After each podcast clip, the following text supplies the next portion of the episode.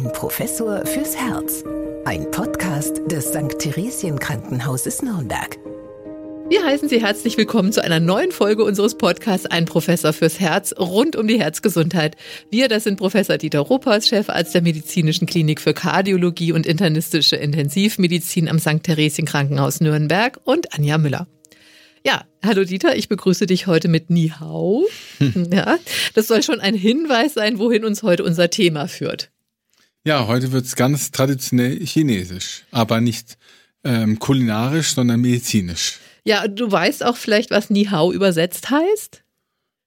Na, hallo, dachte ich, oder? Äh, dir geht es gut in der ah. Originalübersetzung oder auch wie geht's? Aha, ja, okay. Äh, das heißt also vielleicht auch, dass der chinesische Arzt oder die chinesische Ärztin ihre Patientinnen und Patienten halt auch schon so begrüßt. Und das ist ja unser Thema, das hast du schon gerade angedeutet, die traditionelle chinesische Medizin. Und äh, 800 Millionen Menschen werden jedes Jahr außerhalb von China mit traditioneller chinesischer Medizin behandelt. Hast du auch schon mal dazu gehört? Also nicht bewusst. Also man, nimmt ja immer mal vieles ein, auch so Tees und so. Ähm, das kann ich jetzt nicht ausschließen, dass da mal etwas dabei war, was auf der TCM-Philosophie beruht hat, aber ich habe jetzt die ähm, noch nicht selbst in Anspruch genommen, die traditionelle chinesische Medizin. Wir haben äh, in der Universität in Erlangen auch mal Studien gemacht und da gab es eine enge Kooperation mit einer TCM-Klinik im Allgäu. Also insofern haben wir Patienten schon ausgetauscht und äh, von der Seite aus fand ich es damals extrem spannend zu sehen, äh, wie die ähm, Kolleginnen und Kollegen, die tatsächlich auch Chinesen waren, die diese Klinik dort betrieben haben, ähm, mit den Patienten umgegangen sind und was sie eben dort zum Teil auch erreicht haben äh, mit ihren Maßnahmen und ihren Anwendungen. Und äh, du hast gerade schon äh, angesprochen, die Philosophie der chinesischen Medizin. Ja, wie lautet die denn? Na, am Ende muss man schon sagen, ich habe mich ja in, in, Vorbereitung auf den Podcast ja auch so ein bisschen eingelesen und es ist jetzt nicht ganz weit weg von der, sagen wir mal, abendländischen Vorstellung von Heilkunde. Also wir haben ja hier äh, zu Hippokrates Zeiten diese Krasenlehre gehabt, also das Gleichgewicht der Säfte. Ähm, da gab es eben vier Säfte, die in einem Gleichgewicht stehen sollten. Wenn sie das nicht waren, dann ist eines oder mehrere waren dann überlegen und haben dann eben zu Krankheiten geführt. Ähm, das ist ja sogar auch heute noch in vielen Köpfen drin. Dieses Entschlacken zum Beispiel, wir hatten es aber an anderer Stelle schon mal besprochen, ist ja letztlich äh, auf diese äh, auf diese Gleichgewicht der Säfte Überlegung zurückzuführen, hat sich also bis in die heutige Zeit gerettet. Und hier ist es eben auch ein bisschen so ähnlich, weil hier geht's ja um den, äh, um die Balance zwischen Körper, Geist und Umwelt und dass man eben um diese Balance äh, wiederherzustellen oder zu erhalten, natürliche Heilverfahren nutzt. Ähm, das ist, denke ich, der ganzheitliche Ansatz der, äh, traditionellen chinesischen Medizin. Also es geht um diese Lebensenergie, die dann einfach durch den Körper fließt, die nachher auch noch bei der Akupunktur, das ist unser Schwerpunktthema eigentlich heute, auch bei der Behandlung von Herzkrankheiten eine Rolle spielt und dann Yin und Yang. Und das sind ja auch so Gegensätze anscheinend, die sich so im Körper dann äh, eben, wenn sie sich nicht im Gleichgewicht befinden, dafür sorgen, dass äh, Krankheiten entstehen. Und ich glaube, wie du schon gesagt hast, es geht ja darum, ähm, dieses Wechselspiel äh, in, in eine Balance zu bringen und äh, dass viele Gesundheitsprobleme eben durch dieses Ungleichgewicht entstehen. Aber äh, jetzt würde ich zu einem chinesischen Arzt gehen oder zu einer chinesischen Ärztin. Ähm, ja, was für Therapieoptionen hat die denn oder was ist da vielleicht anders als bei uns im Westen? Ich denke, eines ist, dass er sich äh, sehr viel mehr Zeit nimmt für die ja für die Erfassung der Beschwerden, ja für die ja, Anamneseerhebung, also unter Anamnese verstehen wir halt die Vorgeschichte, das aktuelle Beschwerdebild, dass halt diese Dinge erstmal ganz strukturiert abgefragt werden. Und dann spielt, glaube ich, auch die, ähm, ja, die körperliche Untersuchung, so wie der, wie der äh, chinesische Arzt das macht, eine größere Rolle als äh, heute in der äh, modernen Apparate getriebenen äh, Medizin, in dem wir uns eben so bewegen. Das ist ja ohnehin ein ähm, relativ trauriges Kapitel, dass wir ähm, äh, bei den jungen Kolleginnen und Kollegen immer weniger diese, diese Medical Skills finden, also die, die Fähigkeit auch richtig gut zu untersuchen. Und das wird halt bei den äh, chinesischen Ärzten, die eine sehr strenge äh, und sehr weitreichende Ausbildung äh, hinter sich bringen müssen, wird das halt ganz anders gesehen. Also da werden wird zum Beispiel der Puls regelmäßig getastet und die haben tatsächlich 30 oder mehr verschiedene Pulsqualitäten äh, definiert, äh, die eben dann auch wiederum auch Rückschlüsse ziehen lassen auf bestimmte Erkrankungen. Also äh, da gibt's äh, oberflächlichen, einen tiefen Puls, einen erschöpften Puls, einen seitenförmigen Puls und so weiter. Also äh, das ist schon erstaunlich, was man alles aus der allein Ertastung der, des Pulses so herauslesen kann. Ähm, aber es wird eben auch solche Dinge ähm, überlegt, wie die wie Klang und Geruch, Stimme, Darmgeräusche, Schweiß, Urin, Stuhlgang. Das sind alles Dinge, die die chinesischen Ärzte mit in ihre äh, Diagnostik hineinnehmen. Ähm, äh, nehmen. Oder eben auch die Betrachtung der Zunge. Ich meine, das machen wir natürlich auch in der klassischen modernen europäischen Medizin, dass wir uns mal die Zunge anschauen, aber hier wird eben die Zunge tatsächlich als Spiegel für den Zustand des Patienten betrachtet, die dann halt eben durch entsprechende Verfärbungen, Formen, Struktur, Zungenbelag eben wiederum auf ähm, unterschiedliche Erkrankungen schließen lassen, werden wir natürlich schon auch sehen, na gut, äh, es gibt Hinweise auf ähm, Lungenerkrankungen, die man der Zunge ansieht. Es gibt äh, Hinweise auf Lebererkrankungen. Aber so wie die äh, Kolleginnen und Kollegen das aus China sehen, sehen wir es natürlich nicht. Mhm. Aber wenn ich mich jetzt mal an meine Kindheit zurückerinnere, da ist es ja ganz normal gewesen, dass man irgendwie beim Arzt erstmal zum Beispiel äh, abgehört wurde oder man hat die Zunge rausstrecken müssen ja auch immer und dann, dann wurde das begutachtet und so. Ist das jetzt nicht so, dass es irgendwie äh, schon, wie du schon auch gesagt hast, äh, und im Prinzip ähnliche Techniken sind, die bei uns aber irgendwie in Vergessenheit geraten sind, vielleicht auch? Also gut, das, wie gesagt, die Untersuchung, ähm, obwohl die, die Universitäten ja äh, das zunehmend adressieren, indem sie eben äh, sehr viel praktisches Training machen, ob sie entsprechende Einrichtungen haben, wo man mit Modellen ähm, äh, sehr viel lernen kann, was körperliche Untersuchungen betrifft. Das wird ja auch in den Ausbildungsinhalten sehr da vorne äh, diese körperliche Untersuchung wieder zu entdecken, aber es wird tatsächlich im richtigen Leben meiner Meinung nach äh, nicht mehr ausreichend gelebt. Es gibt viele ähm, meiner Mitarbeiterinnen und Mitarbeiter, die haben kein Stethoskop mit dabei, wenn sie Visite machen oder ähm, andere Dinge, wo man dann schon sieht, aha, das wird nicht wirklich gelebt. Aber ich glaube, hier ist es ja nicht nur ähm, das, das ähm, ja, Beschreiben einer Technik und das Erheben von Befunden, sondern hinter dem, was man dort eben herausfinden kann, eine Vielzahl an, an ja, Umständen stehen, eben Krankheitsprozessen, die man da hinein interpretiert und äh, das ist, ähm, da ist, da ist wirklich viel, viel Wissen und äh, ähm, ja, durch die, durch die klinische Betrachtung ähm, wird dort ähm, vermittelt, also und eben auch angenommen. Also wie gesagt, man durch verschiedene Zustände der Zunge auf eine enorme Menge an, an Krankheiten rückschließen zu können, ja, oder zu wollen, ja. Das ist schon erstaunlich. Mhm. Ähm, und heute wollen wir uns ja speziell mal mit der Akupunktur beschäftigen. Wobei Akupunktur, das finde ich ganz interessant, das hatte ich jetzt im Vorfeld gelesen, das wird in China selber nur in 20 Prozent aller Fälle angewendet, aber in Deutschland hier bei 90 Prozent, hängt wahrscheinlich auch ein bisschen mit dem Vergütungssystem zusammen. Und in China legt man mehr Wert auf die Behandlung mit Heilpflanzen und mhm. ähm, die kennen, glaube ich, 3000 verschiedene Pflanzen und Substanzen, die sie verordnen können. Aber das ist bei uns, spielt das ganz wenig eine Rolle, also oder, oder sehr viel weniger tatsächlich. Ähm, aber es gibt, und die hast du auch mitgebracht, es gibt ähm, Akupunkturstudien auch zu Herzerkrankungen, die eigentlich ganz vielversprechend sind. Oder könntest du erst mal kurz vorher sagen, was ist eigentlich Akupunktur? Wie wirkt das? Na, du hattest ja schon äh, die Lebensenergie Qi erwähnt und die wandert eben an bestimmten, über bestimmte, ja, Leitstrecken über die Oberfläche des Körpers, Meridiane genannt. Und äh, diese ja, Energie, die, diese Leitstreckenbewegung, die kann gestört sein.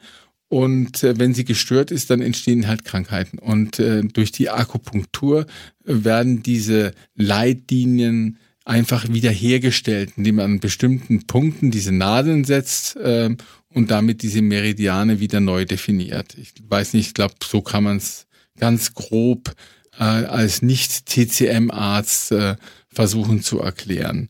Und ähm, dazu gibt es ungefähr 400 Triggerpunkte, an denen man solche Nadeln setzen kann, die die äh, Kolleginnen und Kollegen halt auch ähm, entsprechend gelernt haben, in der Abhängigkeit von dem, was man behandeln möchte. Also geht es um Migräne zum Beispiel, geht es um chronische Bauchschmerzen, Rückenschmerzen oder eben auch um internistische Erkrankungen wie Bluthochdruck. Und ähm, dafür gibt es eben die entsprechenden Vorgaben und das wird dann eben so gemacht. Und ähm, wir haben, äh, weil ich gerade den Bluthochdruck selbst erwähnt habe, ähm, mal eine Studie gemacht, wo wir äh, Patienten eben von einem TCM-Arzt äh, behandeln lassen haben, der eben dezidiert für die Behandlung des Bluthochdruckes entsprechend die Akupunkturnadeln gesetzt hat und eine Kontrollgruppe, die hat die Nadeln irgendwo hinbekommen. Also da wurde, ähm, da wurden sich nicht an Meridiane gehalten, sondern hat die einfach irgendwo reingepiekst. Und tatsächlich war die Gruppe mit der mit der Akupunktur, mit der echten Akupunktur, mit den Blutdruckwerten niedriger als die Vergleichsgruppe, so niedrig, dass man ein Präparat ähm, aus deren täglichen ja, ähm, Einnahmeschachteln herausnehmen konnte, weil eben der Blutdruck besser eingestellt war.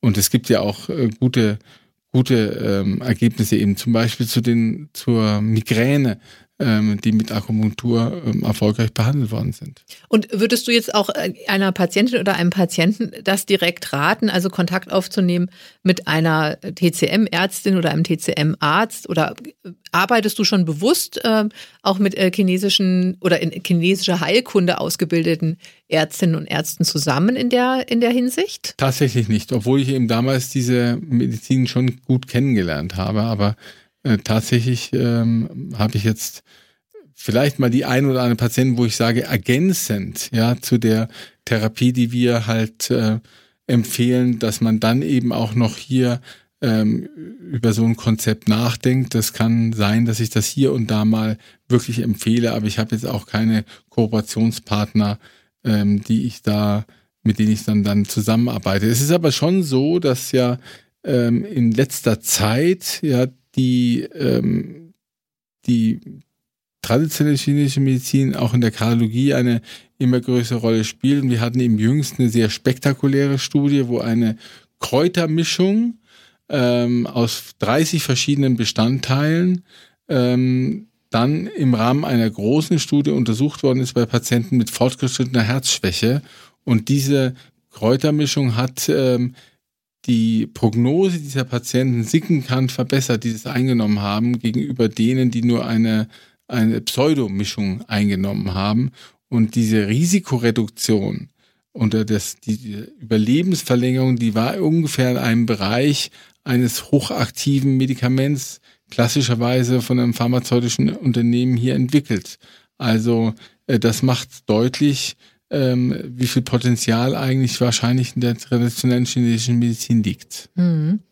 Ähm, also es gibt richtige Erfolgsgeschichten auch von Patienten. Das heißt also auch eine Wirksamkeit ist belegt. Es gibt einzelne, ähm, es gibt einzelne ähm, Heilverfahren, die eine wissenschaftliche Evidenz haben, die auch nach harten Kriterien ähm, durchaus bestehen. Also gerade diese sogenannte Quest-Studie, von der ich gerade gesprochen habe, mit dem Patienten mit der Herzinsuffizienz, die ist ja auch höchstrangig publiziert worden im New England Journal of Medicine. Also das ist äh, das Beste, was man hat. Und die prüfen sehr genau, was sie an Studien vorgelegt bekommen.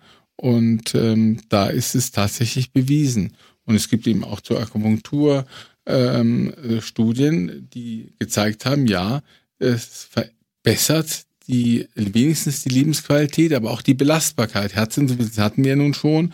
Ähm, es gibt tatsächlich Studien, dass unter Akupunktur, wenn man ähm, das so, so, macht, wie es eben die TCM-Medizin auch äh, vorschreibt, Belastbarkeit steigt gegenüber Scheinakupunktur. Also entweder man setzt dort die Triggerpunkte einfach irgendwo oder man man setzt sie nicht tief genug, ja, als Vergleichsgruppe. Und da gibt es eben auch eine eine Studie, wo die Belastbarkeit gemessen an der an der Gehstrecke, die ähm, dort geleistet werden konnte, signifikant höher war als bei denen, die zum Beispiel nur eine Scheinakupunktur hatten. Also da ist äh, tatsächlich hier und da was dran, aber es gibt natürlich auch Heilverfahren und Methoden, wo sich äh, durch eine kritische wissenschaftliche Evaluierung eben keinen Effekt zeigen konnte. Das muss man genauso sagen. Und wie zum Beispiel Akupunktur genau funktioniert, das ist wissenschaftlich unklar.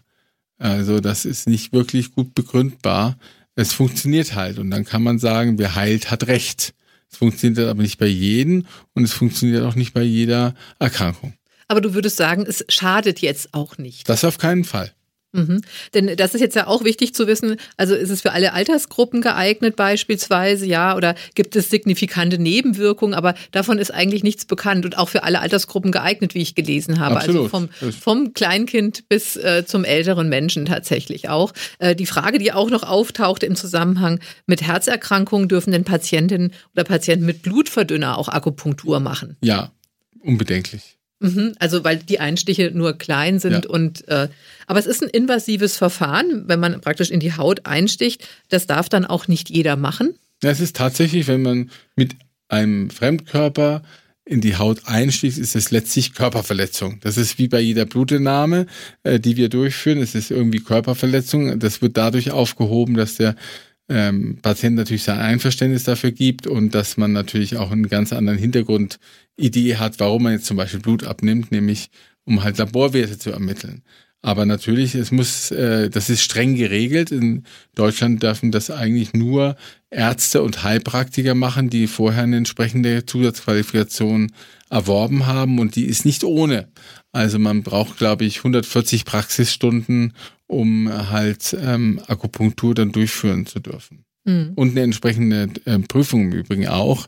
Äh, das äh, wissen viele vielleicht nicht, aber die Prüfungen in, in traditioneller chinesischen Medizin, Akupunktur, überhaupt in, in, als Heilpraktiker, die sind sehr, sehr ambitioniert.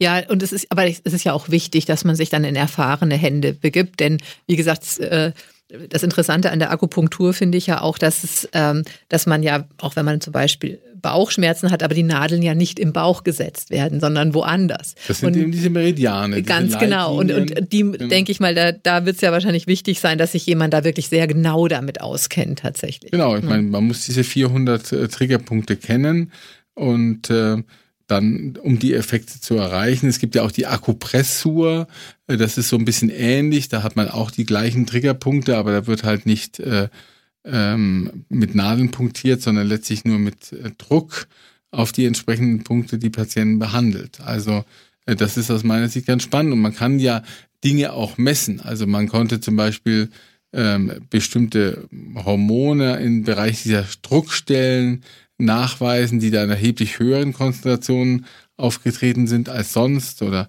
man kann eben die Aktivität des Sympathikus, also des Stresssystems, damit herunterfahren. Das kann man messen. Gleichzeitig geht der Parasympathikus, also das Entspannungssystem, in seiner Aktivität nach oben.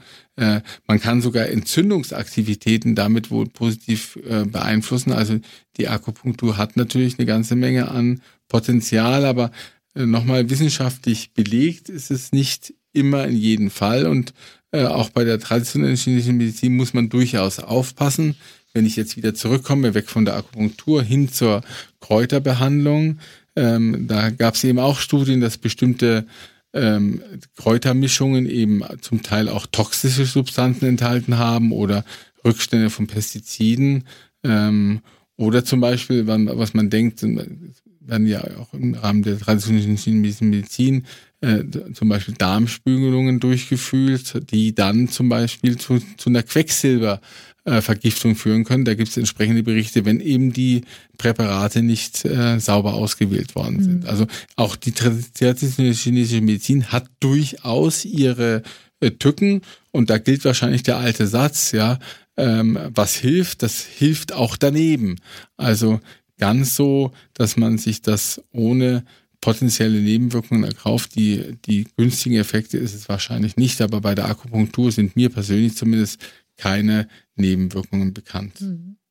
Ja, also und am besten ist es ja auch nach wie vor, wenn man überhaupt gar keine Medizin braucht. Deswegen möchte ich diese Podcast-Folge heute beschließen mit einer chinesischen Lebensweisheit, die besagt, mhm. ein Tropfen Prävention ist besser als ein Ozean der Heilung. Äh, da können wir uns das sicherlich anschließen. Ja, wer immer das gesagt hat, der ist seiner Zeit wahrscheinlich meilenweit voraus gewesen, denn da geht's ja hin, ähm, Prävention vor Therapie. Ähm, und ich denke, wir haben mit unseren äh, vergangenen Podcast-Folgen, was ja auch bald 100 sind, ja, ja. Ähm, haben wir doch auch sehr viel für die Prävention gemacht, indem wir einfach informiert haben über das eine oder andere. Und heute haben wir uns über die äh, Jahrtausende alte ähm, chinesische Medizin unterhalten. Und ähm, ich glaube, ähm, das, das ist ein interessantes Feld und man sollte offen sein, ja. Und ich bin da der Meinung, wer heilt, hat Recht. Und bei den äh, Patienten und Patienten, wo das eben funktioniert, die sollten das auch machen. Aber man darf es eben nicht mit dem sehr kritischen Blick der klassischen wissenschaftlichen, evidenzbasierten äh, westeuropäischen äh, Medizin sehen. Ja, also es kommt auf jeden Fall darauf an, Körper, Geist und Seele in die richtige Balance zu bringen. Absolut. Und deswegen äh, noch eine äh, Weisheit der Chinesen. Äh, das größte Medikament ist die Ruhe des Geistes. Äh, ich denke, das jetzt äh, in der doch sehr besinnlichen Adventszeit, die vor uns liegt, wenn wir das beherzigen, einfach mal raus äh, aus dem Alltag, einfach mal eine schöne Musik auf sich wirken lassen, die Lichter auf sich wirken lassen, die Ruhe auf sich wirken lassen und dann geht's einem auch schon wieder besser. In diesem Sinne, schalten Sie ab. Aber wir sind auch mit unserer Podcast-Folge am Ende und wir freuen uns aber, wenn Sie das nächste Mal auch wieder einschalten. Bis dahin, alles Gute. Alles Gute von mir. Ni hao. Ein Professor fürs Herz. Ein Podcast des St. Theresien Krankenhauses Nürnberg.